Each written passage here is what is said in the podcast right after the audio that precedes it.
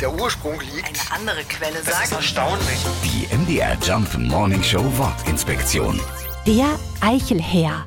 Den Namen hat der Eichelhäher durch seine typischen Eigenschaften bekommen. Sie sind bekannt als Sammler. Die kleinen bunt gefiederten Raben legen sich das ganze Jahr über einen Vorrat für den Winter an. Und da sind besonders Eicheln ziemlich beliebt. Das Wort Häher stammt aus dem Althochdeutschen Heara.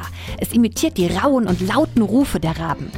Eichelhäher sind übrigens ziemlich schlaue Vögel. Sie können sich bis zu 6000 Verstecke ihrer Eicheln merken.